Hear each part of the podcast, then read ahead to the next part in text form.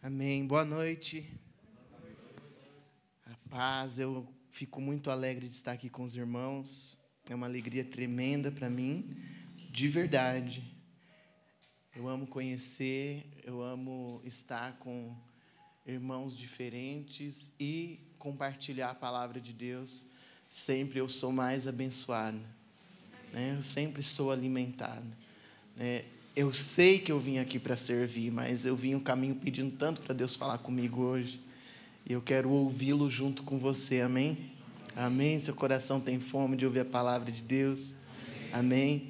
E o meu coração também está faminto, sedento por receber aquilo que Deus tem para nós, amém? Que toda a glória seja para Jesus nessa noite, diante daquilo que Ele fará nesse lugar, nessa igreja tão especial onde a presença de Deus tem a liberdade para se manifestar. Né? Aqui pode, né? Aqui a gente pode ficar à vontade, aqui a presença de Deus pode se manifestar e que bom que haja um lugar assim, um ambiente assim. A Bíblia diz que Jesus, quando foi nascer, né, Maria, José estavam ali, a Bíblia diz que quando eles chegaram em Belém, na cidade de Davi, onde a promessa estava que o Salvador viria de Belém, não havia lugar. Para o maior mover da história, não havia lugar. E por isso ele foi nascer em uma estrebaria, adormeceu em uma manjedoura na sua primeira noite na terra. E certamente, quando Deus vai fazer um grande mover, é por isso que ele nunca começa nos palácios, nas pessoas mais cultas, mais inteligentes, nas que estão vivendo a melhor fase de suas vidas. Essa noite eu quero compartilhar uma palavra com você que não está na melhor fase da sua vida. Você que está se sentindo fraco, desanimado, você que não está se sentindo tão fraco, mas também não está lá naquela sua melhor força.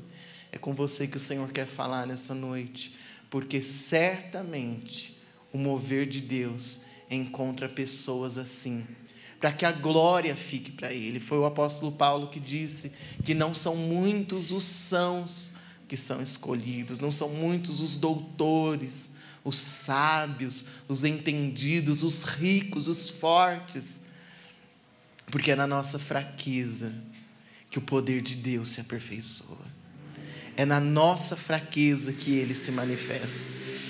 Porque senão fica competindo a nossa glória com a glória dele. Por isso ele pega e escolhe quem não tem glória nenhuma, para que a glória dele possa se manifestar. É por isso que ele te escolheu, é por isso que ele me escolheu. O menor de todos, o mais fraco, o que tem mais problema de cabeça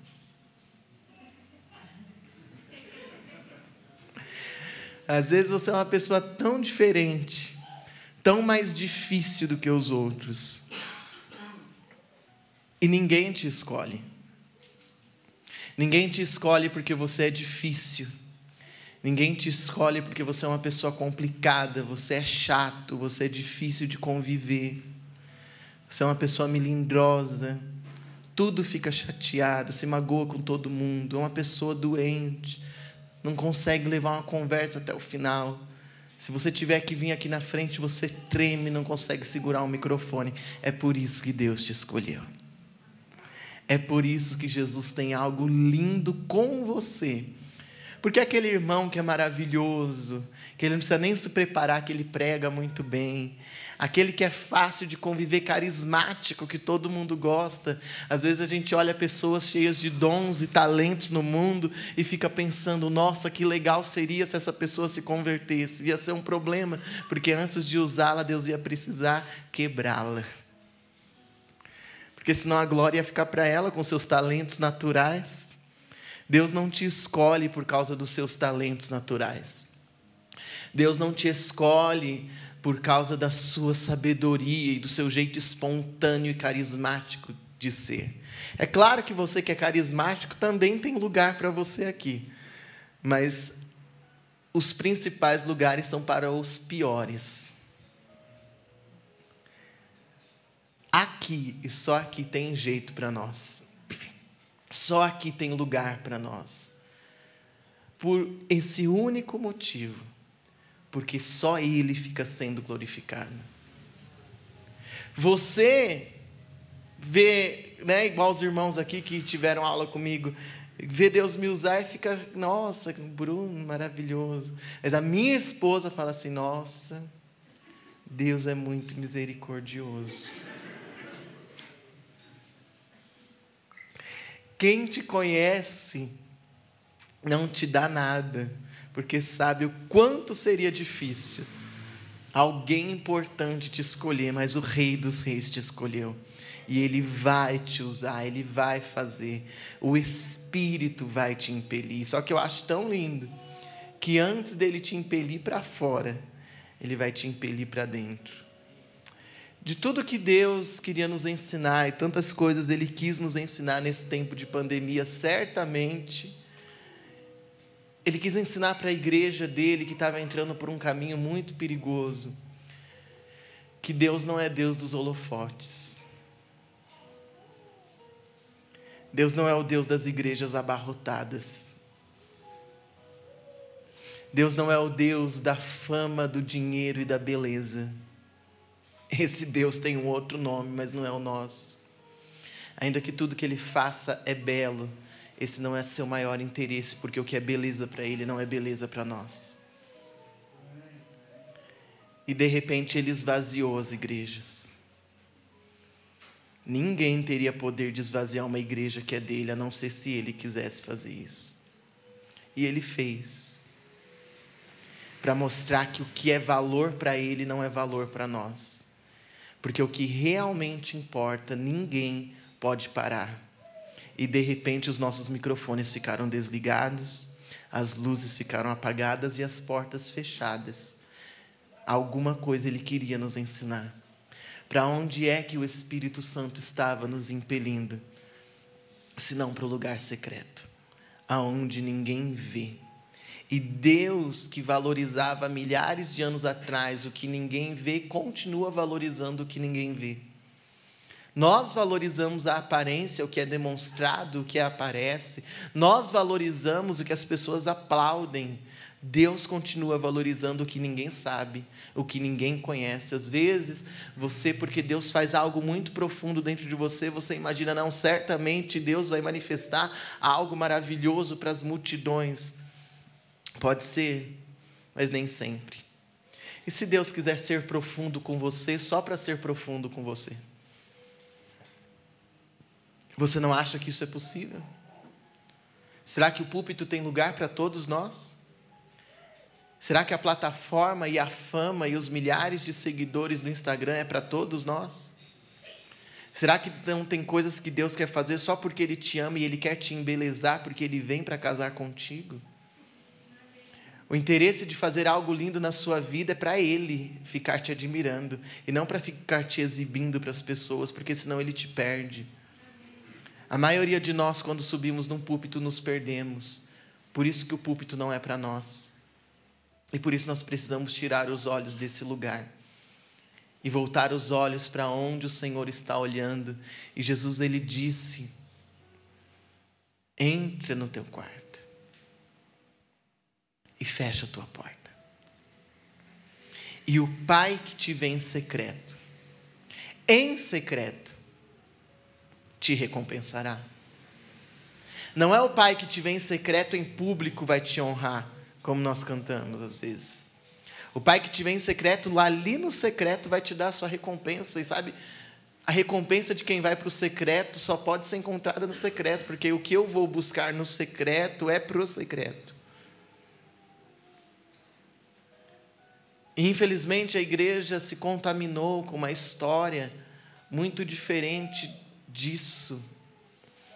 De que você precisa ir, você precisa fazer, você precisa acontecer. E se torna algo maníaco, doentio. Você precisa ser ativo. E se a gente vê na igreja alguém que não está muito ativo, a gente pensa que esse irmão está doente. Mas não necessariamente, gente. Deus não é Deus só do barulho e do movimento. Deus não é o Deus da pessoa que não para, muito pelo contrário. Aquele irmão que aqui na igreja tem muitas funções, eu não estou falando mal de você. Mas é bom você se checar. Porque pessoas doentes não podem parar. Porque se elas pararem, elas se deparam com a própria doença. E por isso elas fazem tudo. E é por isso que muitas vezes o Senhor nos manda parar. Para a gente se enxergar um pouco. Por isso que às vezes a música tem que parar. Porque o barulho nos distrai daquilo que precisamos resolver aqui dentro. E aí a gente faz barulho, a gente canta, canta, canta, canta, canta, canta, canta, canta, canta, canta, canta, canta, canta. E aí a gente ouve pregação, e a gente prega, e a gente limpa, e a gente lidera, e a gente se envolve, e a gente pergunta para o pastor o que mais, o que mais, o que mais, o que mais, o que mais. Mas a gente não pergunta para o Senhor, Senhor, o que queres de mim? Deus não chamou ninguém para ser faz tudo de igreja. Então para.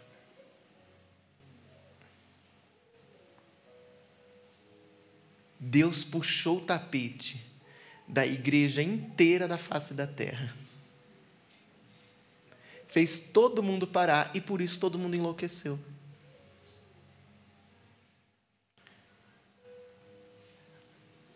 Se perguntar para a maioria, para todas as pessoas, a maioria delas vai responder que o que mais importa para elas é a sua família. Tiveram que ficar trancado um ano com a família, enlouqueceram, divorciaram, procuraram psicólogo, porque não aguentam a família. Você vê como nós somos hipócritas? Nós falamos que queremos intimidade com Deus, quando o culto de domingo para, a gente desvia. Que intimidade é essa? Que eu só consigo me relacionar com Deus no meio de dezenas de pessoas. Porque se eu tiver que ficar sozinho, eu me perco de Deus. Nós não sabemos o caminho do secreto. Nós não sabemos o caminho da intimidade. Nós não sabemos o caminho de ficar quieto na presença de Deus. Para muitos de nós, o silêncio é enlouquecedor. Mas se a gente não para de falar, qual é o espaço que o Espírito tem? Sabemos ouvi-lo muito pouco, porque somos bons em falar, péssimos em ouvir. Somos ativos demais. Mas quando nós estamos em atividade, o Espírito espera e quando nós paramos, ele se manifesta. E às vezes tudo que nós precisamos é parar. É parar na presença de Deus, é parar diante do Senhor, é nos calar diante do Senhor. Enquanto a gente não cala, a gente não ouve. Por isso que o Senhor muitas vezes permite situações em nossas vidas que nos deixam sem palavras. Porque é um momento do desespero, você fala, Deus, eu não sei o que falar. Aí Deus olha e fala assim: era assim que eu te queria, porque você fala demais. Senhor quer falar com você. O Senhor quer te ensinar a ouvir a voz dEle. Há muitos aqui que você sabe ouvir a voz de Deus para o outro até, mas para você mesmo zero. Você é um profeta de Deus, você sabe entregar uma palavra profética para o irmão. Você revela a vida do seu irmão, mas não, revela, não tem revelação da sua própria vida. Que intimidade com Deus é essa? Que conhecimento de Deus é esse? Que revelação é essa? Se existe algo que Deus quer falar contigo, é sobre a tua própria vida, sobre você mesmo. Quando foi a última vez que você sentou para ter uma conversa com Deus sobre você e fez um check-up espiritual? E Deus te mostrou seu raio-x. Quando foi a última vez que você entrou num ano com a convicção do que aconteceria e de fato aconteceu, porque Deus falou com você antes? O pior sintoma de uma igreja doente é quando ela depende muito dos profetas para caminhar. Eu não estou de maneira alguma menosprezando a função do profeta na igreja. É sobre ela que o Senhor a edifica. É sobre o ministério profético que a igreja é edificada também. Mas é muito complicado uma igreja que não ouve ao Senhor por si só. É muito complicado quando você na sua família não tem uma palavra de Deus para ela. Você homem, você mulher, você pai, mãe de família, não sabe o que Deus tem para a vida do seu filho, porque você não o ouve, e até que venha um profeta e te fale alguma coisa, de nada você sabe. O Senhor quer falar com você. O Senhor anseia ser ouvido. O Senhor tem muito para falar todos os dias. Há muito para aprender aos pés do Senhor, como Maria fez. Lembra de Marta e Maria? Quando Jesus chega e Marta se desespera nos afazeres. E ela fica muito brava com Maria que está aos pés do Senhor. Não te importas que eu esteja fazendo tudo e Maria esteja sentada te ouvindo? Marta, Marta.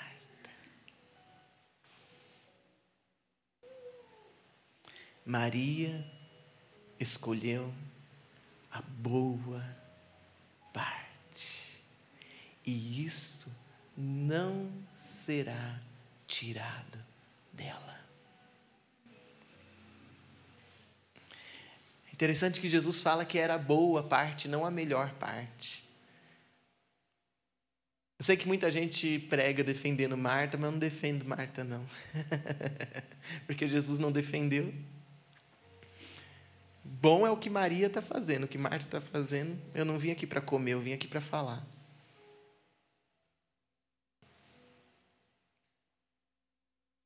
Ser bem recebido para Jesus não é alguém que está ali preparando sempre alguma coisa para oferecer para Ele, mas é alguém que ama estar nos pés dele. Por mais que Marta se esforçou, Jesus se sentiu bem recebido por Maria, que se deitou aos seus pés e queria ouvi-lo.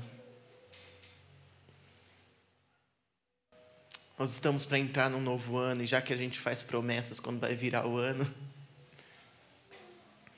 repense sua vida com Deus e seu ministério. Ao invés de fazer projetos ministeriais, faça projetos na sua intimidade com Deus. Eu quero ouvir mais a voz do Senhor. Eu quero fazer menos. Sabe por que tem irmãos que não se envolvem em nada na igreja? Porque você faz por dez. Se cada um fizer para um, e cuidar do seu próprio convívio com o Espírito Santo, a igreja se fortalece. Porque não tem grande aparência, mas é sólida. Porque está firme na rocha, as suas raízes, como em Ezequiel 47, das árvores ao redor do rio as suas raízes bebem direto da fonte. Essas, as suas folhas, a Bíblia diz, nunca secarão, nunca murcharão. Dá o seu fruto na estação própria. A sua raiz precisa beber dessas águas. Você não pode se preocupar com os frutos que você dá se você não está preocupado com as, onde estão indo as suas raízes.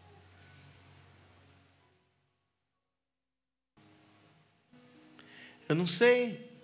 Será que o próximo passo de Deus vai ser fazer a internet do mundo cair por um ano? O WhatsApp, ele para por quatro horas. Você não sabe o que fazer no celular, você fica assim. Vou jogar um joguinho, vou baixar a cobrinha aqui para jogar de novo. O que, que eu faço sem redes sociais? Aí, se Jesus cortasse redes sociais por quatro anos, então, o que você vai fazer? Vai enlouquecer também? A que ponto Jesus vai chegar conosco para nos trazer de volta para Ele? Jesus nos quer. Jesus nos quer pessoalmente. Jesus anseia por você. Jesus anseia por estar com você. Ele não está longe de nós. Perto está o Senhor, diz a Bíblia, dos que têm um coração quebrantado. o seu pior dia ele está mais perto. Então percebam, aproxime-se daquele que tem olhos como de fogo e nada lhe escapa. Ele conhece o teu coração. Ele conhece o teu coração. E ele está perto de você. Ele quer falar com você. Ele quer tocar em você. Ele quer te dar experiências inefáveis que não vão ser faladas. Nem todas as minhas experiências eu vou contar. Eu não conto tudo o que acontece na minha intimidade com a minha esposa, pelo contrário, eu não conto nada. Aí você sente um arrepio, você já quer dar testemunho. É você e o Senhor. É você e o Senhor. Talvez seu pastor nunca te reconheça como um grande homem, uma grande mulher de Deus. Mas você não precisa disso. Você não precisa da glória dos homens. Queira a glória de Deus que no mundo ninguém me conheça e ninguém saiba o meu nome, mas que eu seja conhecido no céu. Ser conhecido por Deus. Lembra que Jesus disse que naquele dia, muitos dirão: Senhor, Senhor, Senhor. Espera aí. Em teu nome. E aí você pensa no nome do Senhor, quanta coisa você já fez. Em teu nome eu cantei, em teu nome eu toquei, em teu nome eu aconselhei, em teu nome eu preguei, em teu nome eu expulsei demônios, eu curei enfermos. Eu sei, mas tem um problema, a gente nem se conhece. Não vai dar para você entrar. Porque você fez tudo isso em meu nome, porque você me conhece, me conhece, mas eu não te conheço. E o conhecer aqui não é de saber quem é. O conhecer é ter uma troca profunda de intimidade, que só acontece no quarto, só acontece no secreto. E sim, dá para fazer muita coisa sem ter ido para o secreto. Você não precisa do secreto para curar pessoas. Você não precisa do secreto para pregar bem. Você não precisa do secreto para ensinar a palavra. Você não precisa do secreto nem para pastorear. Você pode ter sucesso e nem estar tá fazendo uma obra carnal. Deus vai te usar.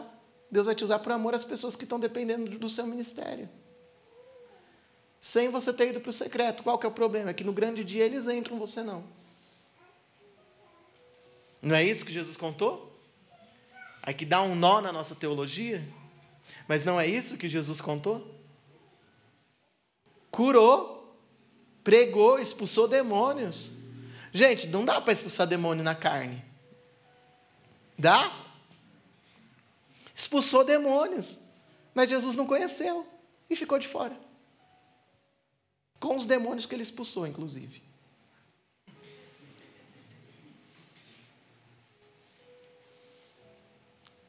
Nós não podemos continuar levando pessoas ao colo de Deus sem nunca ter conhecido esse colo. Nós precisamos mudar a rota, mudar a direção. Nós precisamos vê-lo. O Senhor está nos impelindo para voltar para casa. Antes de ir para a Judéia, Samaria, confins da terra, ficai em Jerusalém. Volta e fica. Quando Jesus disse ficar em Jerusalém até que do alto sejais revestidos, tinham 500 irmãos. Dez dias depois, quando o Espírito desceu, tinha quantos? 120. Nem todos permanecem. Eu sei que nem todos vão sair daqui hoje e ir direto para o quarto orar. Nem todos vão mudar a rota. nem todos vão parar de fazer. Se Jesus tivesse falado o contrário, vai pregar em Judéia, em Samaria, para, os confins da terra, e depois volta para Jerusalém, talvez tivesse dado mais certo, né? Mas esse não é o propósito. Deus não se ilude com a nossa aparência, nem com o nosso barulho. Jesus vem buscar uma noiva de verdade, que o conhece de verdade, como ele é e sem intermediários.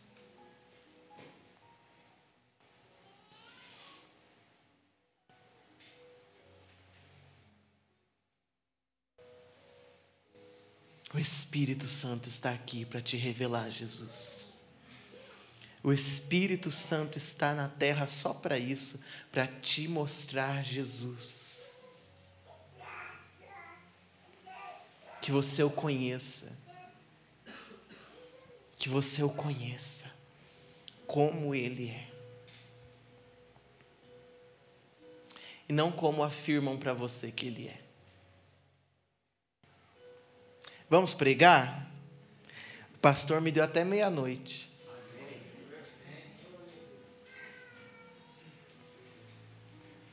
Abra sua Bíblia em Isaías capítulo 6, por gentileza.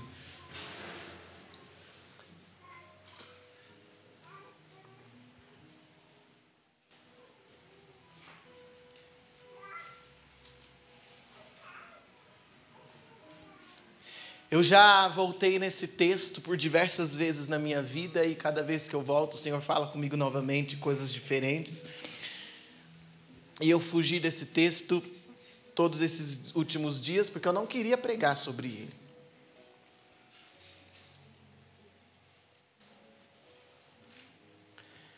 Mas como eu disse que eu queria que o Senhor falasse comigo, ele me deu o meu texto. Espero que você seja abençoado tanto quanto eu nesta noite. Amém? Amém. Amém.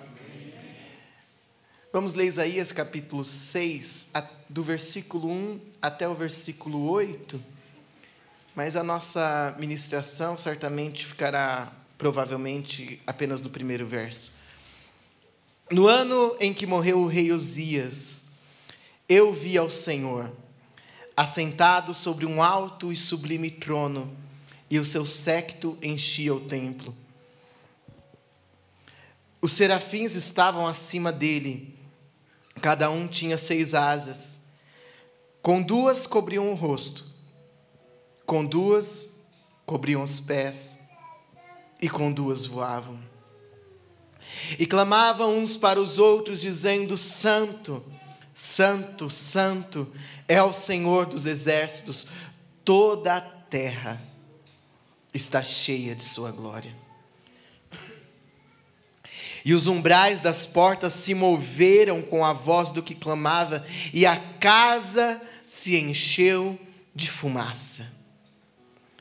Então disse eu: Ai de mim, que vou perecendo, porque eu sou um homem de lábios impuros e habito no meio de um povo de impuros lábios, e os meus olhos viram o Rei o Senhor dos Exércitos. Mas um dos serafins voou para mim, trazendo na mão uma brasa viva que tirara do altar com uma tenaz. E com ela tocou minha boca e disse: Eis que isso tocou os teus lábios, e a tua iniquidade foi tirada, e purificado o teu pecado. Depois disso, ouvi a voz do Senhor que dizia: Quem enviarei? E quem há de ir por nós? Então disse eu: Eis-me aqui, envia-me a mim. Amém? Nesse momento, Isaías ele tem uma experiência com o Senhor e essa experiência de Isaías é uma experiência que para nós ficou na Bíblia porque é uma experiência completa em tudo o que o Senhor quer nos falar sobre o que de fato é ter uma experiência com Deus. Aqui em Isaías capítulo 6 nós temos um exemplificado, porque em cada parte desse texto, cada palavra, cada frase, cada ponto aqui, nós podemos ver os passos de uma experiência real com o Senhor, que começa aqui no versículo 1 com algo que nós já vamos falar e termina com Isaías sendo enfim enviado. Porque tem essa parte sim, claro que tem, né? Com tudo isso que eu estava falando, eu não estou desconstruindo simplesmente dizendo que nós não precisamos ser enviados, nós não precisamos nos envolver, nós não precisamos fazer, não. Mas é porque eu entendo que se nós nos voltarmos somente para o secreto, para buscar o Senhor, para essa experiência, essa experiência nos impelirá a algo que não vai precisar de ninguém vir aqui em cima fazer apelo. É uma consequência automática de alguém que viu o Senhor e teve uma experiência completa ser enviado. O problema é que nós começamos no inverso. Isaías é enviado, mas antes uma série de coisas acontece com ele aqui no capítulo 6. Então nós começamos lendo aqui no versículo 1, ele diz: No ano, e aqui eu já paro com você. Quando Deus quer te dar uma experiência, tem um tempo determinado para isso. Ele sempre vem na hora certa. Que nessa noite o Espírito nos desperte para buscar coisas novas do Senhor. Que nessa noite o Espírito nos desperte para ir para o secreto até que possamos vê-lo, porque uma visão da face do Senhor é suficiente para mudar muita coisa dentro de nós.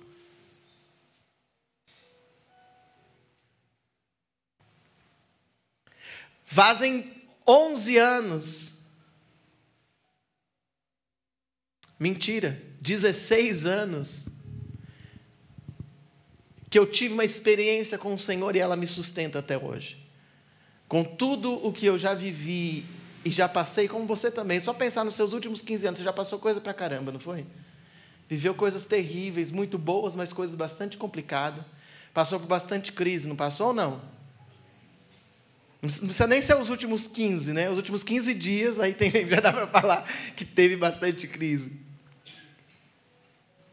Uma experiência com o Senhor pode te sustentar para o resto da sua vida. Mas você precisa tê-la. Bruno, então preciso para o secreto só uma vez, tive a experiência, não volto mais. Não, se a experiência foi real, você não vai querer mais sair de lá. Por isso que te sustenta. E quando você for enviado, você vai entender exatamente o que você está indo fazer. Porque há momentos que o Senhor nos envia, mas há momentos que Ele fala: para, fecha a agenda. Ele te esconde. Nossa, quantas vezes Deus já fez isso comigo?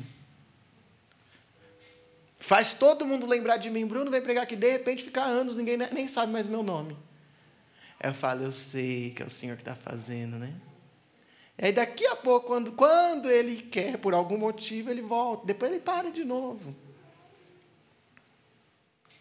Você pode entrar em crise, achar que são as pessoas, que é você. Mas quando você conhece o Senhor, quando o vaso já foi trabalhado muitas vezes, ele conhece as digitais do oleiro. Ele sabe isso aqui é ele trabalhando para me deixar ainda mais bonito. E aí fica tranquilo. Tem gente que desespera, arranca os cabelos, eu já arranquei muito, vocês viram?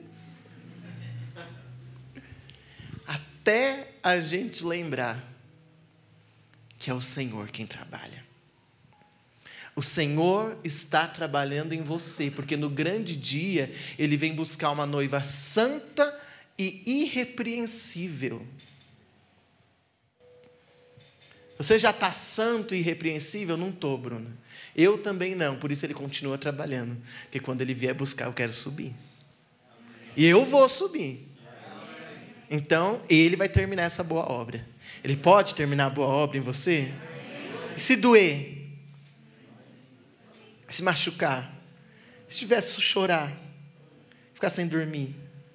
Ah, foi diminuindo os amém. Mas Ele trabalha em nós.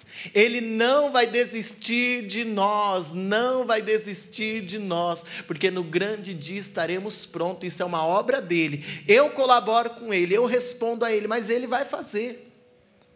Ele vai fazer. A obra é ele quem faz.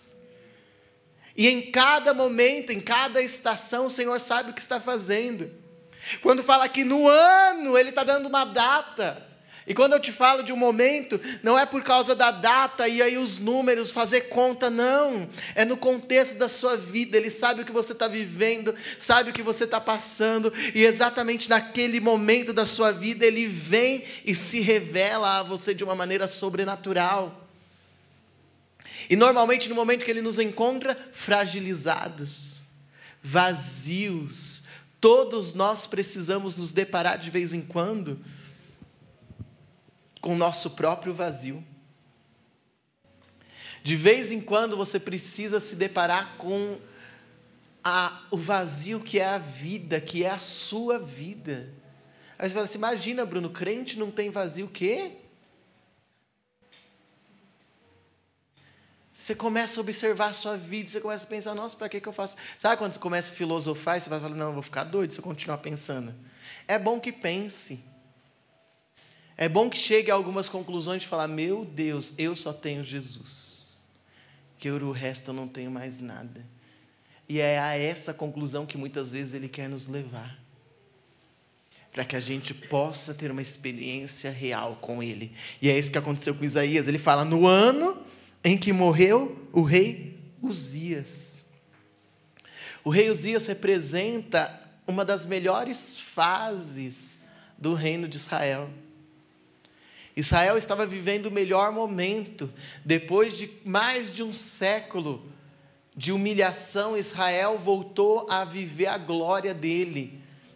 O rei Uzias foi o rei que devolveu a glória a Israel. O rei Uzias foi um bom rei, foi um rei que tornou Israel próspero de novo. A economia de Israel passou a se movimentar de novo, depois de um tempo de escravidão, de miséria, de muita miséria, muita fome, muita seca. Foi sob o governo do rei Uzias que Israel ficou muito bem. Foi sob o governo do rei Uzias que Israel voltou a, voltou a estar bem, e tem mais: alguns estudiosos dizem que Isaías era sobrinho de Uzias. Então, por um lado, a morte de Uzias representa a perda desse algo que é muito bom, representa perder isso que nos dá segurança, que nos fortalece, que nos prospera, mas por outro lado, representa uma dor profunda. Tem dores na vida que a gente precisa sentir. Não sei se você já viu gente que perde alguém próximo, um familiar próximo, e aí você pensa que a pessoa vai ficar mal, ela não fica. No outro dia ela quer trabalhar e ela quer fazer as coisas, quer viver normalmente e voltar para a atividade. Mas meu Deus, você perdeu, é, fica em casa hoje. Não, não, preciso trabalhar, preciso trabalhar. Ela não se dá, não se permite sentir a sua dor. Mas se você não atravessar a sua dor, você não vai encontrar o Senhor. Eu sei que é horrível ouvir isso, é muito ruim dizer também, mas eu preciso te dizer: é no meio da dor que nós o encontramos, e você vai passar por dores na vida, já deve ter passado por muitas, mas vai passar, porque aqui nessa vida nós estamos sujeitos a dores. E o Evangelho não nos livra de todas elas. O Evangelho não te livra de sofrer a morte de alguém, de chorar pela morte de alguém de sentir dor por estar passando por um momento de medo, de angústia, de traição, de luto. O luto precisa ser enfrentado, gente. Precisa ser chorado, sentido. Senão você não chega do outro lado. É nesse momento de dor, de fragilidade, porque a morte tem muito disso para a gente é inexplicável, é inconcebível e nos mostra a nossa fragilidade, a nossa fraqueza, aquilo que nós não temos controle. Eu não podia fazer nada. E quando a morte chega, ninguém pode fazer nada. Não é que a gente se culpe, ah, se eu tivesse chegado antes, se eu tivesse percebido. Não podia ter feito nada. E é esse momento que Isaías está passando, o momento de luto, de morte. O que é que ele podia fazer? O tio dele morreu, o rei, o melhor rei de Israel ali naquela época. Morreu. Morreu ainda numa situação bastante humilhante, vergonhosa. Uzias representa aquilo que nos dá segurança, aquilo que nos dá força. E eu quero te dizer nessa noite que enquanto os seus Uzias não forem mortos, o Senhor não vai aparecer. O Senhor precisa remover os nossos Uzias, remover o que nos dá segurança. O Senhor precisa primeiro remover aquilo que nos sustenta, que não é Ele, a segurança que não é Ele, a força que não vem dEle, a motivação que não vem dEle, o ânimo que a gente tira de outro lugar, de outra relação. O Senhor só vai aparecer para você quando isso for removido. Aquilo que te sustenta, Por isso que muitas vezes o Senhor toca no teu sustento. O Senhor fecha as suas fontes para que Ele volte a ser a sua única fonte. O que eu estou falando aqui desde o começo. O Senhor não divide a sua glória com ninguém. O Senhor tem ciúmes de você. O Senhor não vai dividir o seu coração com alguém. E muitas vezes é Ele, é Ele quem mata o seu Uzias, é Ele quem abala aquilo sobre o que você se fortalece, se assegura. Eu encontro o meu equilíbrio nesse relacionamento, o Senhor toca. Às vezes o Senhor nem não tira, mas o Senhor estremece. A sua força, a sua segurança no seu casamento, até o Senhor vir permitir um terremoto que abala as estruturas da sua casa. Você fala: opa, é frágil. Meu relacionamento é frágil.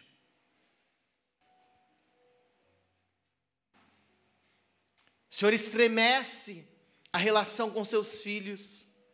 E se fala: opa, essa relação não é tão forte como eu imaginei. Opa, meu pai não é tudo que eu tenho. Todo relacionamento que você olha, você fala: não, é tudo que eu tenho. O Senhor olha e fala: pode deixar que eu vou tocar. O Senhor vai tocar necessariamente Ele vai tocar por amor a você. E por amor ao outro, que ninguém merece ser o tudo de alguém. Que isso é pesado demais, principalmente as crianças. Seu filho não merece ser tudo para você. Que isso é muito pesado para ele, as expectativas que você coloca nele. Aí por isso que você projeta para cá, ele vive para cá. E se ele suprir as suas expectativas, ele adoece. Aí só vai dormir com remédio quando vira adulto. Porque passou uma vida inteira suprindo as expectativas do pai. Então repense sua relação com seus filhos. Nós adoecemos nossos filhos. E o Senhor quer falar disso aqui, agora. Não seja você a fonte de adoecimento das suas crianças. Não adoeça as emoções dos seus filhos. Cure-se. Porque pais doentes adoecem.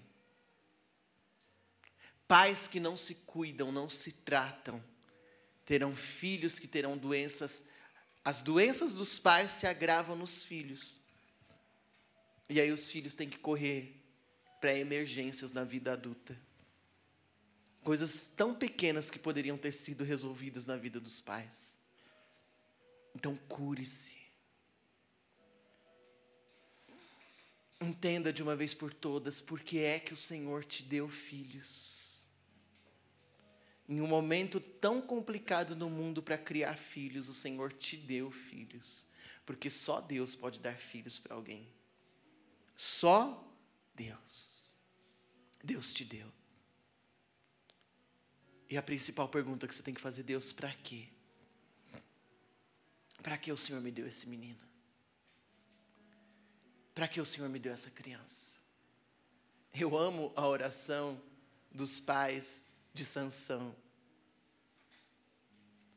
ensina-nos a criar este menino. Porque ele não é nosso, não é para mim, é para o Senhor. Como que eu crio uma criança num mundo tão complicado como o nosso? Primeira coisa que você faz, volta para o secreto. Deixa Deus te tratar. Deixa Deus expor para você as suas fraquezas e as áreas do seu coração que estão precisando ser passadas a limpo. Tem muita coisa no seu coração precisando passar a limpo.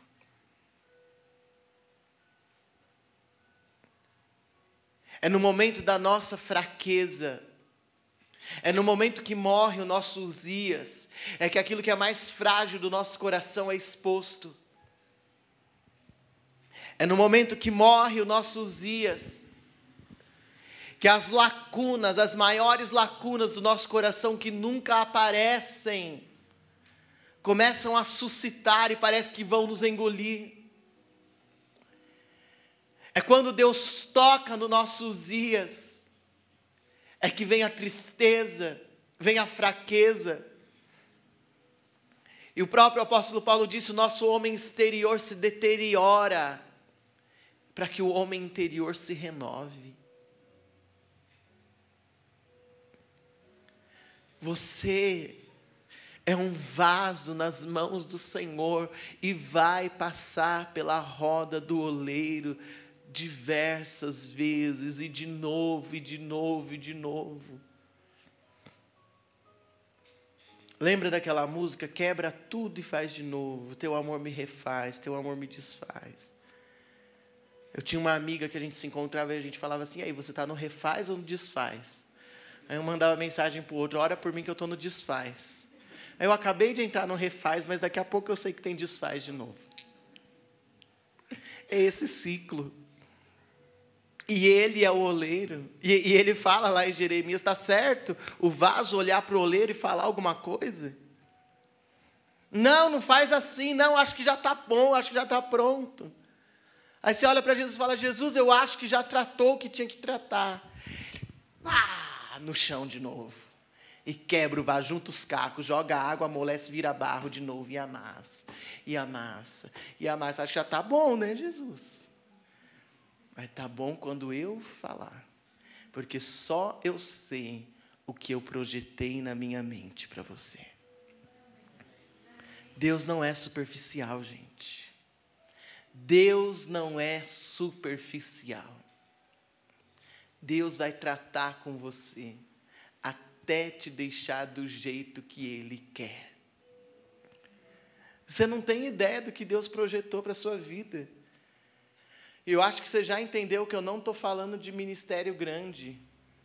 O que Deus projetou para a sua vida, a beleza que Ele vai ver em você não é a beleza exterior, porque o nosso corpo não foi glorificado ainda, está só se deteriorando, a cada ano que passa fica mais velho e vai ficando pior, e vai mesmo. Mas é a beleza que Deus quer ver em você, é ver Cristo em você. Já foi tão amassado que se tornou uma pessoa tão mansa. Nada tira ela do sério, porque só ela sabe que ela já passou nessa vida. Nossa, tão calma.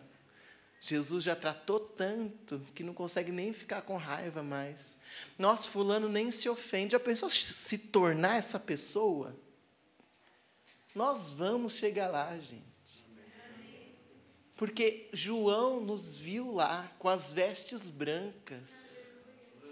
João disse que tinha uma multidão de vestes brancas diante do cordeiro.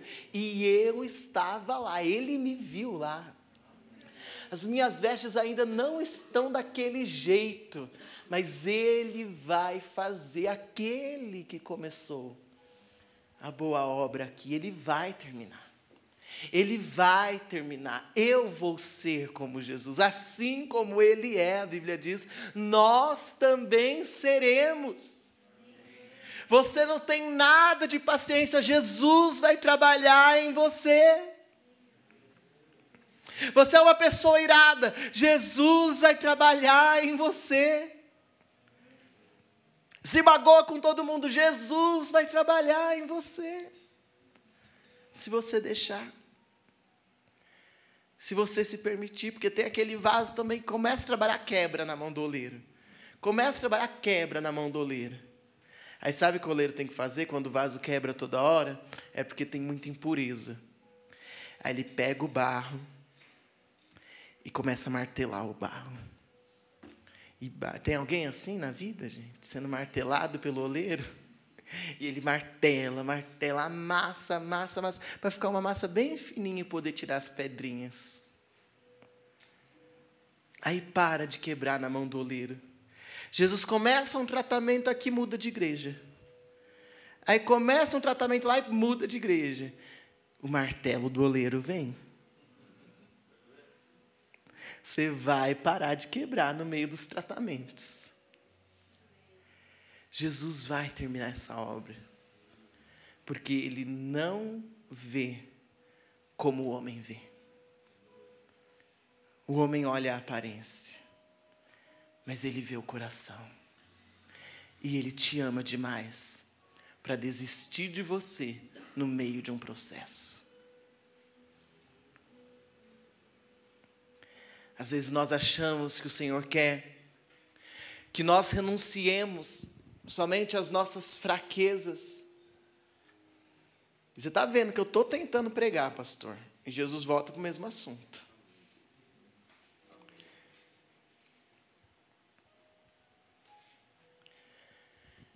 Mas o Senhor também quer que nós renunciemos às nossas forças. O melhor de nós também precisa ser quebrado. Não é só o que é ruim que precisa ser tirado. Porque muitas vezes o melhor de nós é o que mais nos atrapalha. Porque naquilo que você é bom, você não precisa depender do Senhor. São os frutos falsos da carne Sabe o que são? Parece que é fruto do Espírito, mas como não foi o Espírito que gerou, é falso. Tem gosto de nada, tem cheiro de nada, é só aparência. Parece que é a pessoa mais amorosa da igreja. Mas esse amor que é natural precisa ser tratado, arrancado, para que seja desfrutado o amor do Espírito. É uma pessoa muito bondosa, essa bondade precisa ser quebrada para que venha a bom tudo aquilo que é seu natural, querido. Se aceitou Jesus, não presta. A gente zera o jogo e começa de novo com você. Todos os seus talentos naturais precisam passar pela cruz. A sua coragem, a sua audácia de ir precisa ser quebrada para que venha a ousadia do Espírito. Por isso, as pessoas que são usadas pelo Espírito Santo com tanta ousadia são as pessoas mais tímidas. Porque aquela ousadia é espiritual. Porque naturalmente ela é tímida. Naturalmente ela não abre a boca. Deixa eu contar para vocês. Eu tenho tanta vergonha de falar. A pessoa pergunta meu nome, eu tenho vontade de enfiar a cabeça no meio das pernas. É por isso que o Senhor me escolheu, porque eu desço de um púlpito eu não consigo ver glória nenhuma minha. A glória dele. Porque foi ele quem fez. A gente se confunde tanto com as coisas do ministério, da obra. Eu lembro quando um dia eu fui ver o Benihim em São Paulo. E o Benihim é o Benihim, né? É, eu fui lá ver ele derrubar as pessoas no estádio. Eu não desci para ser derrubado, né? Para não machucar. Mas fiquei lá em cima vendo, que acho, acho bonitas as coisas. Mas aí naquela noite ele parou e ele falou assim: Eu quero falar uma coisa. Eu quando eu cheguei, é, ele curou um monte de pessoas lá, né? E aí ele falou assim: Eu não vou receber no céu recompensa nenhuma pelas coisas que aconteceram aqui. Porque tudo que aconteceu aqui foi o Espírito Santo que fez. Logo, eu não posso ser recompensado pelas curas, porque foi Ele quem curou. Eu vou ser recompensado pela minha vida no secreto. E eu não volto mais no Brasil. Porque no Brasil, eu só volto no Brasil se eu puder me reunir com os pastores, porque os pastores no Brasil acham que a recompensa e o galardão tem a ver com o que eles fazem na frente do povo. E não cuidam da vida do secreto.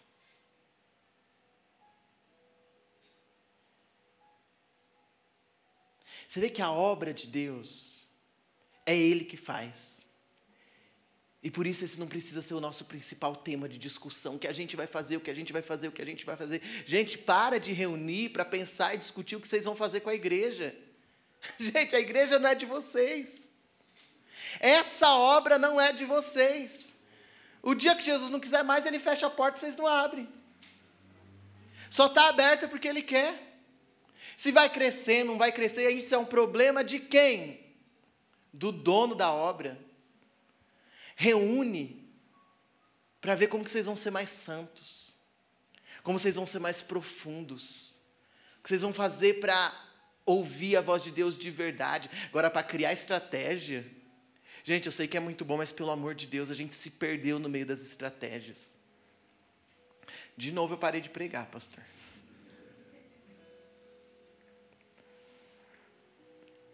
Nós precisamos trocar os nossos valores que não são os mesmos que os valores de Deus. O Senhor precisa reformar o nosso coração. Precisa haver uma reforma aqui dentro. Ah, o Espírito Santo está falando conosco nesta noite. O Espírito Santo está falando conosco nessa noite. Gente, para tudo e começa tudo de novo. Gente, para o que vocês estão fazendo e recomecem do jeito certo. Olha os referenciais de vocês. Primeiro referen... O primeiro referencial seu precisa ser da palavra. A gente busca muita referência na internet. Gente, internet é Você mostra o que você quiser. Aparece o que a pessoa quer. E você fala assim: Fulano de Tal é meu referencial. Ah, por quê? Você dorme com ele? Não, eu sigo ele nas redes sociais. Toma vergonha. Você tem um referencial de aparência para começar a se vestir igual e falar igual? Seu referencial é Jesus, em primeiríssimo lugar, depois aqueles que convivem com você. Senão nós nos tornamos como os fariseus, sepulcros caiados, sepulcros lindos, belos. Já foi em São Paulo, naqueles cemitérios chiques, que tem assim sepulcros maravilhosos de ouro, tem sepulcro de mármore branco. Um sepulcro caiado, é lindo o sepulcro. Chama atenção, vale milhares de dólares. Mas o que é que tem dentro?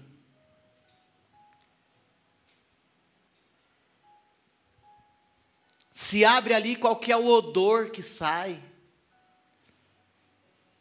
Esse é o grande problema.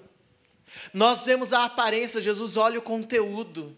A gente adora a beleza de alguém, mas Jesus está vendo podridão dentro.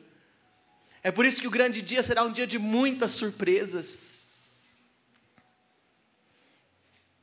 Porque só Jesus vê, e é por isso que Ele nos chama para a reforma quando a casa está bonita. Porque Ele vê a estrutura. Por isso que o Espírito está te impelindo para dentro de casa. O Senhor quer tornar essa igreja uma igreja de profundidade. E vocês têm unção para isso. Vocês têm vida de Deus para isso. Vocês podem viver isso. Vocês podem ser uma igreja profunda. Essa igreja pode se tornar o que essa cidade está precisando. Tem muita gente maior que vocês, mas vocês podem se tornar o que essa cidade precisa. Que de igreja bonita essa cidade está cheia, então não tentem fazer isso.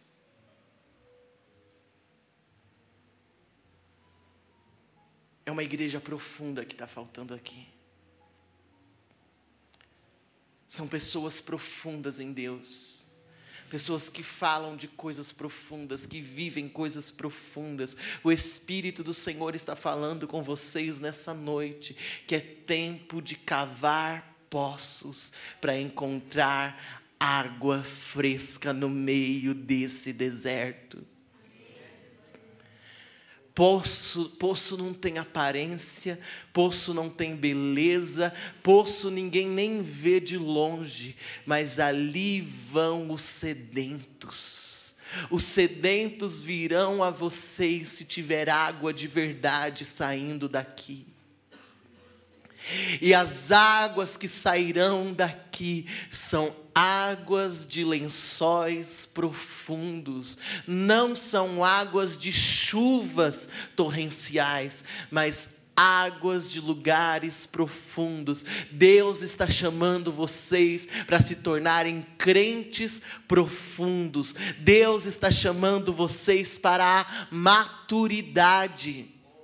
A palavra do Senhor para vocês é que é tempo de amadurecer, é tempo de dar mais um passo. As coisas que eu estou falando aqui, do jeito que eu estou falando aqui, eu não posso falar em qualquer lugar da mesma forma, mas aqui eu posso porque vocês têm idade espiritual para isso, e o Senhor está chamando vocês para vocês amadurecerem, crescerem e começar a cortar as ervas daninhas do meio de vocês. Cuidado cuidado, para que todo o trabalho de cultivo feito até aqui neste jardim não seja contaminado por essas ervas que começam a crescer no meio de vocês.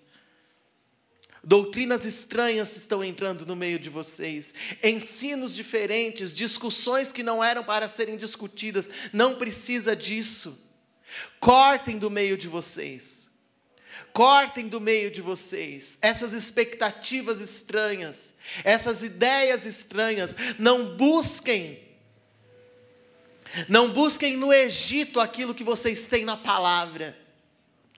Todos os recursos que vocês precisam estão na palavra, vocês não precisam de recursos mundanos. O Senhor tem criatividade e recurso suficiente para dar para a sua casa aquilo que a sua casa precisa.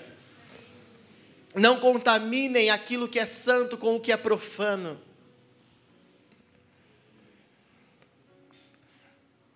O Senhor está dizendo a vocês nesta noite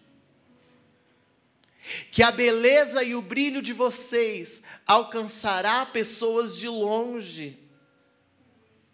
Porque o brilho de vocês será forte. A luz que emana de vocês será forte, intensa, vai brilhar. Como uma moeda de ouro no meio das pedras, brilha e chama a atenção. A diferença de vocês, a unção de vocês é para serem diferentes. Não queiram imitar, o Senhor diz. Não queiram fazer mais do mesmo, mais do que aquilo que já é feito. Não busquem referenciais para fazer coisas que o Senhor não chamou vocês para fazer. Guardem o coração de vocês na simplicidade. Guardem o coração de vocês naquilo que é simples, naquilo que é puro, que foi aquilo que Deus já deu para vocês. Comecem a enumerar o que é de bom nesses anos de igreja que Deus deu para vocês. O que é de vocês e só de vocês? Quais são as características dessa igreja? Qual é a identidade dessa igreja? Vocês estão querendo, indo para um caminho de se perder daquilo que Deus fez até aqui, porque quero viver algo novo, quero viver algo novo, quero viver algo novo e perder, vai perder a identidade. O novo é dentro do limite da identidade. Não se percam disso, porque a sua identidade é bela. Existe beleza no meio de vocês. Existe beleza nessa igreja. Existe beleza nessa igreja. Busquem o fluir do Espírito. Por isso que o Espírito está falando conosco sobre ouvi-lo, sobre percebê-lo.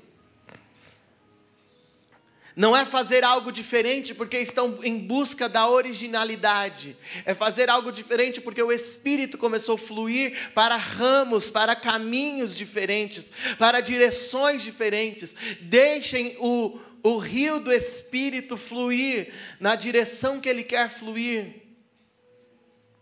Aprendam com a sua liderança a sensibilidade espiritual. Quanto mais você ouvir a voz do Senhor, mais sensível você estará para ela.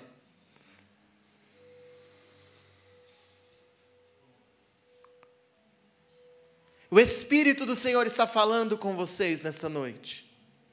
Ouçam a voz do Senhor, percebam a voz do Senhor, digam sim para a voz do Senhor, digam amém para a voz do Senhor. E quanto mais vocês obedecerem, mais dessa voz vocês vão ouvir. O Senhor está tornando, o Senhor está tornando você, pastor, mais sensível, ainda mais sensível a Ele, ainda mais perceptível a Ele. Eu vejo o seu, o, o seu manto profético sendo renovado. O Senhor te dará ainda mais sensibilidade, há um lugar para encaixar o coração de Deus em você. O Senhor te tornará ainda mais sensível. Não, não se perturbe com as vozes daqueles que são mais imaturos, porque criança faz barulho. Deixe o barulho das crianças para que elas se resolvam à medida que elas amadurecem, mas fique firme naquilo que o Senhor te fala todos os dias. Há coisas que o seu coração insiste e a voz está falando coisas diferentes. Fique com o que está no seu coração. E aqueles que te amam vão entender. Aqueles que te amam vão te respeitar. O seu povo te ama. O seu povo te respeita, o seu povo te enxerga, o seu povo te vê. Aqueles que não são daqui não ficarão aqui. Mas aqueles que percebem a voz do Senhor em você te obedecerão e obedecerão essa voz. Entrarão nessa identidade, e essa unção que há sobre esse pastor, ela recai sobre vocês. O Senhor quer fazer vocês sensíveis à voz dEle. O Senhor quer fazer vocês pessoas que percebem o mover do Espírito, percebem o Senhor. Eu vejo uma cera, uma capa de insensibilidade caindo aqui hoje. O Senhor está limpando o coração de vocês. O Senhor está circuncidando o coração de vocês. Circuncidando é arrancando a religiosidade para que vocês percebam a voz do Senhor, porque a religião te impede de ouvi-lo. Os vícios religiosos te impedem de percebê-lo. O Senhor abrirá o mar na frente de vocês, o Senhor abrirá caminhos na frente de vocês. O Senhor vai te prosperar. O Senhor vai te abençoar e te abençoar muito. Você vai ter dinheiro. Deus conhece o seu coração. E Deus resolveu te abençoar. Deus vai te dar recursos. Porque aquilo que é vergonha e humilhação na sua vida se tornará motivo de honra. Deus vai calar a voz daqueles que falam contra e criticam e zombam. Não é você que vai calar a voz dessas pessoas, é o Senhor, com a honra que Ele está trazendo para a sua vida. O seu coração é parecido com o coração do Davi pastor, simples. E essa simplicidade Deus vai usar e Deus vai abençoar. Deus vai colocar riquezas na sua mão. prosperidade na sua mão. E você não vai fazer tanto esforço para isso. Você fala às vezes: Eu não tenho preguiça de trabalhar, eu tenho coragem, eu tenho vontade, eu vou fazer, vai acontecer, vai acontecer mesmo. Mas não pelo suor do seu rosto, mas pela bênção do Senhor sobre a sua vida. Essa é a grande diferença daqueles que enriquecem no mundo e você, porque você será agraciado pelo Senhor. A obra das suas mãos vai prosperar. O Senhor te deu força e força física para trabalhar, para fazer, para acontecer, e você vai ver o que Deus vai fazer. E a glória no seu coração, a glória vai ficar para Ele, porque você conhece suas limitações. E você olha demais para suas limitações. Você olha demais para os seus limites e para a sua falta de capacidade em algumas coisas. E você às vezes fala: eu devia ter estudado mais, eu devia ter feito isso, eu devia ter feito aquilo. E agora eu sou limitado nisso, nisso e nisso outro. Mas o Senhor diz para você: eu restituo o tempo perdido na sua vida. E eu faço novas todas as coisas. O Senhor conhece o seu coração. E o Senhor nessa noite está curando o seu coração. Só Deus e você sabe a dor que você passou. Só Deus e você sabe o choro que você engoliu. As lágrimas que você não deixou cair. Mas o Senhor, que é o consolador, ele toca no seu coração nesta noite. O Espírito do Senhor te abraça nessa noite e há um renovo de Deus para você. Toda a opressão que essa situação te trouxe para te segurar, te paralisar, e às vezes você se sente pesada, porque esse é um tempo que você recebeu um grande presente de Deus e você não tem conseguido desfrutar desse presente, tamanha tristeza do seu coração. Mas o Senhor está te liberando para a felicidade, para a alegria e para o desfrute da bênção e da dádiva que Ele te deu. Você vai ser uma mulher feliz. E muito feliz, porque o seu Pai te ama. E o seu Pai renova o seu coração nesta noite. E eu vejo uma palavra sobre você: equidade e justiça. O Senhor vai trazer equilíbrio para aquilo que está confuso, desequilibrado, injusto e bagunçado. O Senhor vai colocar todas as coisas no lugar. Deus vai mover na sua parentela, no meio dos seus, da sua família de origem. Deus está movendo ali. E não vai ficar mentiras e enganos. Você olha e fala assim: nossa, as pessoas nem imaginam que Ele é capaz. Mas Deus vai mover e a verdade vai vir à tona. E Deus vai fazer justiça naquela casa. Deus vai fazer uma grande justiça na sua família. E só para confortar o teu coração. Amém?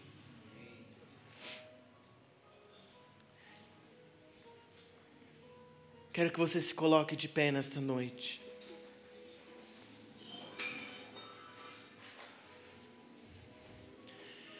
O Espírito do Senhor está aqui. O Espírito do Senhor está aqui, ele se move no nosso meio. Que o Espírito possa nessa hora trabalhar no seu coração. Que o Espírito nessa hora possa tocar o seu coração profundamente. O Senhor está nos chamando de volta para esse lugar mais profundo nele. Feche seus olhos, não ore, não fale nada. Deixe só o Espírito te tocar nessa hora. Toca, Espírito.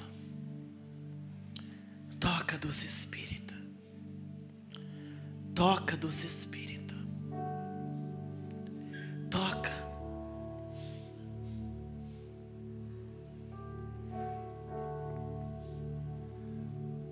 Deixa Deus operar curas no seu coração. Não ore, não fale, simplesmente receba. Em humildade diante do Senhor, diz, dizendo com o seu coração: Senhor, eu não tenho nada para te oferecer, eu tenho tudo para receber. Eu não tenho nada para depositar aos teus pés, mas eu tenho tantos vazios para serem preenchidos. Preenche nessa hora, Senhor. O Espírito vai começar a mover coisas profundas aqui agora. Seja tocado pelo Senhor.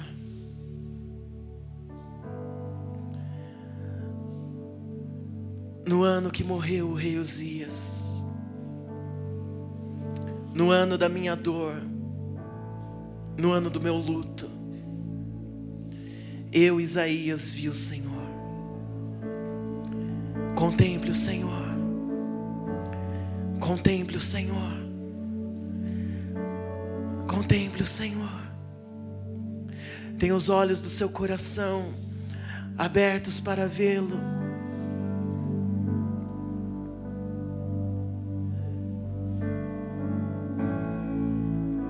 Aonde está o Espírito do Senhor? Aí a liberdade. Liberdade para vê-lo. O véu está sendo arrancado do seu coração nesta hora.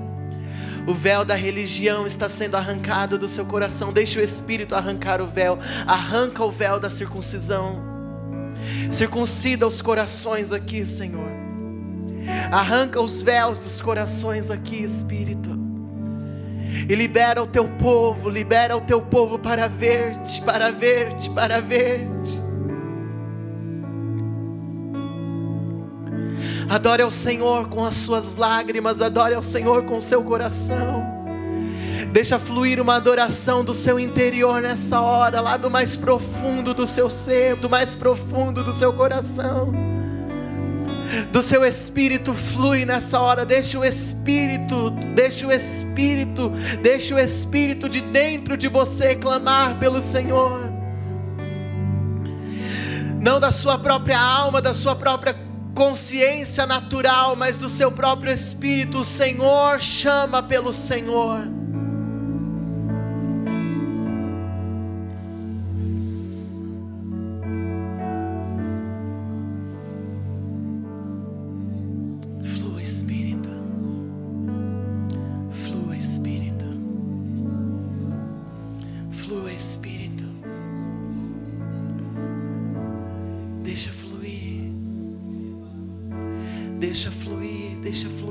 Silêncio, deixa fluir.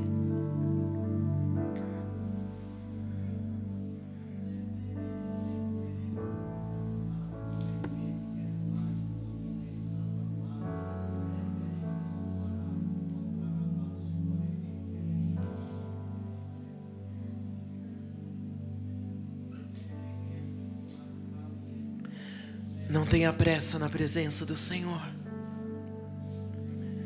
Espírito começa a se mover aqui, não tenha pressa.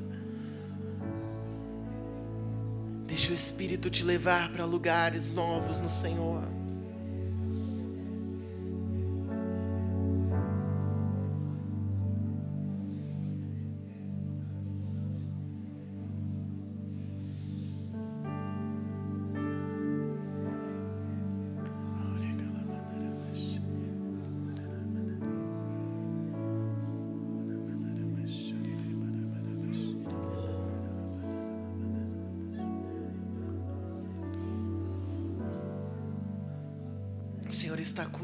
Mulheres aqui.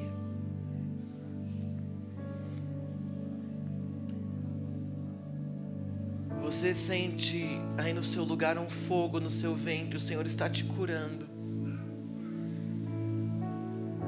Deixa queimar dentro de você o fogo do Espírito. O Senhor está te curando agora.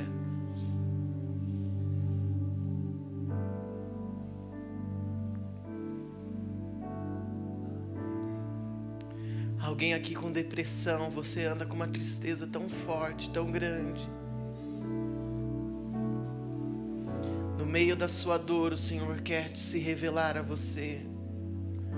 No meio dessa tristeza, o Senhor pode aparecer. Ele tem seus caminhos no meio da tempestade, o Senhor vai aparecer a você. No meio da sua escuridão, que você não enxerga nada, que você não vê mais nada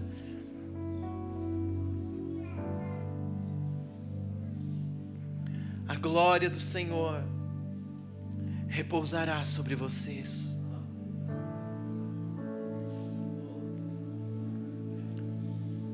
Vamos adorar o Senhor nessa noite. Abra sua boca agora e comece a adorar ao Senhor. Comece a cantar cânticos espirituais. Você que ora em línguas, comece a cantar em outras línguas agora. Erga sua voz, comece a cantar em línguas agora. Comece a cantar em línguas agora. Cântico, novo cântico, novo cântico, novo cântico, novo cântico. Eu coloco em seus lábios um novo cântico, diz o Senhor. Eu coloco em seus lábios um novo cântico, diz o Senhor. Eu coloco em seus lábios um novo cântico. Ora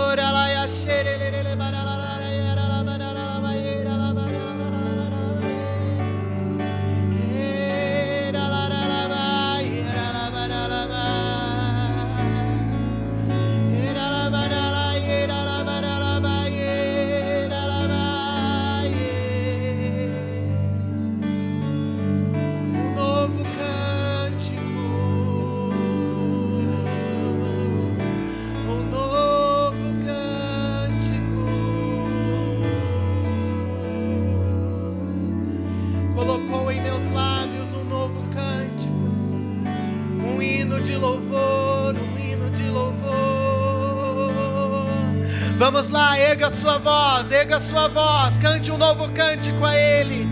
Cante um novo cântico profético a Ele, erga sua voz, cante ao Senhor, cante ao Senhor, cante a Ele, cante a Ele, um louvor nunca cantado,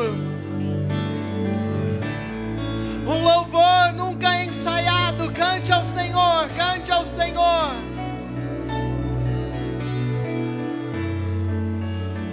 Comece a voar nas asas do Espírito.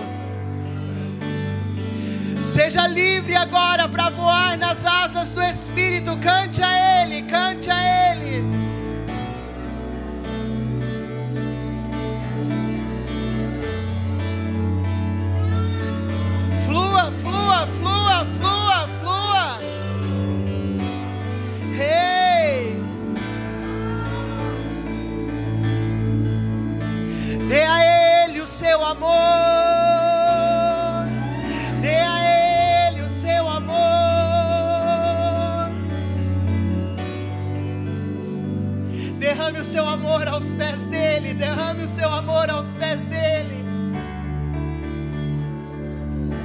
Ainda há lágrimas a serem oferecidas a Ele. Ainda há lágrimas para serem oferecidas. Ofereça a Ele. Encha as taças do céu. Vamos encher o céu com a nossa adoração, a verdadeira adoração.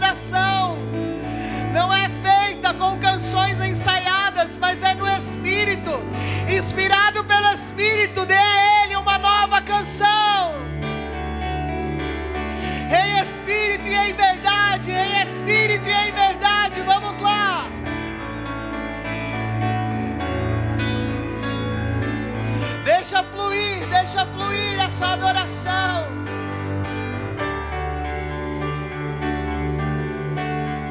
Ame-o, adore-o.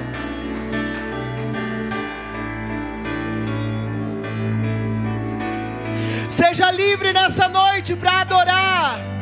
Seja livre para adorar com o seu com a sua boca, com as suas ações de graça, com as suas mãos, com as suas palmas, com a sua dança. Seja livre, livre, livre, livre, livre no Espírito. Corresponda ao Espírito agora. Obedeça ao impulso do Espírito. Obedeça, obedeça, obedeça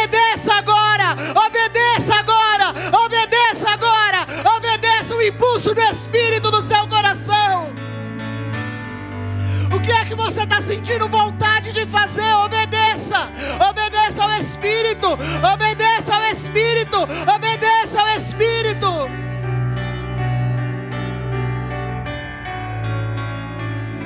Nós não sabemos adorar como convém, mas o Espírito, o Espírito te leva a uma adoração mais profunda. Vá, vá, vá,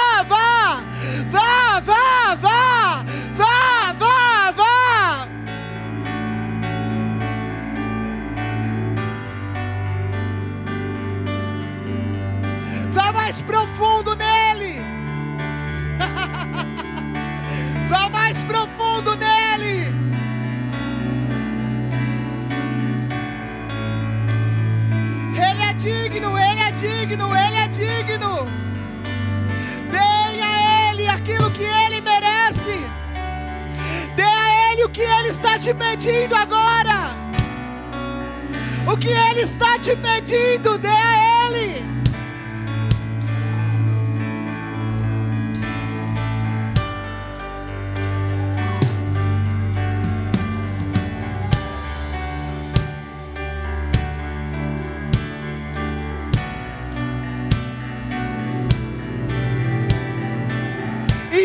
impelidos pelo Espírito, impelidos pelo Espírito, impelido pelo Espírito a saltar, impelido pelo Espírito a dançar, a tocar, a cantar,